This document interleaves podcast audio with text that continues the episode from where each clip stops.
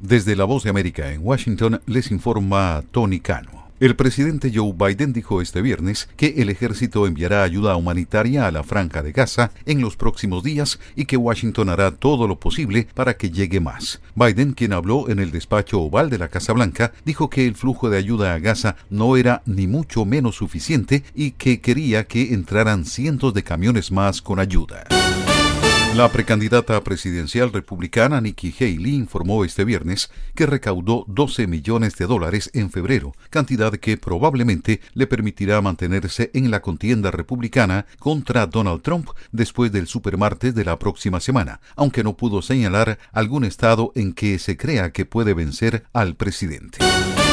Al menos nueve estaciones de esquí del lago Tahoe cerraron y a los visitantes del Parque Nacional Yosemite se les pidió que se retiraran urgentemente este viernes cuando la tormenta más poderosa de la temporada en California azotaba la Sierra Nevada, donde se instó a los residentes a buscar refugio mientras se preparaban para hasta tres metros diez pies de nieve en algunas zonas. La tormenta comenzó a llegar a la región el jueves y se espera que los mayores efectos cierren carreteras importantes y provoquen cortes de energía desde este viernes por la tarde hasta el sábado. Escuchan una producción de La Voz de América.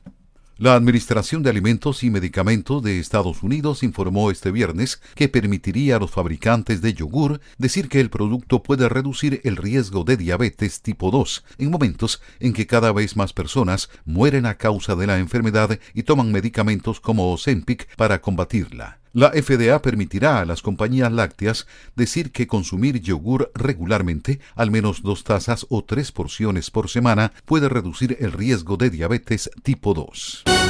Elon Musk demandó a OpenAI y a su director ejecutivo Sam Altman por lo que afirma es una traición a los objetivos fundamentales del creador del chat GPT de beneficiar a la humanidad en lugar de buscar beneficios financieros. En una demanda presentada en el Tribunal Superior de San Francisco, el multimillonario Musk dijo que cuando financió la creación de OpenAI llegó a un acuerdo con Altman y Greg Brockman, presidente de la compañía, para mantener a la empresa de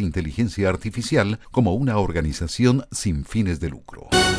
La agenda de John Baptiste está llena de eventos memorables. Este fin de semana encabezará por partida doble la primera edición del Festival Musical Montrose Jazz Festival Miami al presentarse en dos noches consecutivas y después se dirigirá a los Oscar para los que está nominado en la categoría de Mejor Canción Original por It Never Went Away del documental American Symphony. Desde la Voz de América en Washington les informó Tony Cano.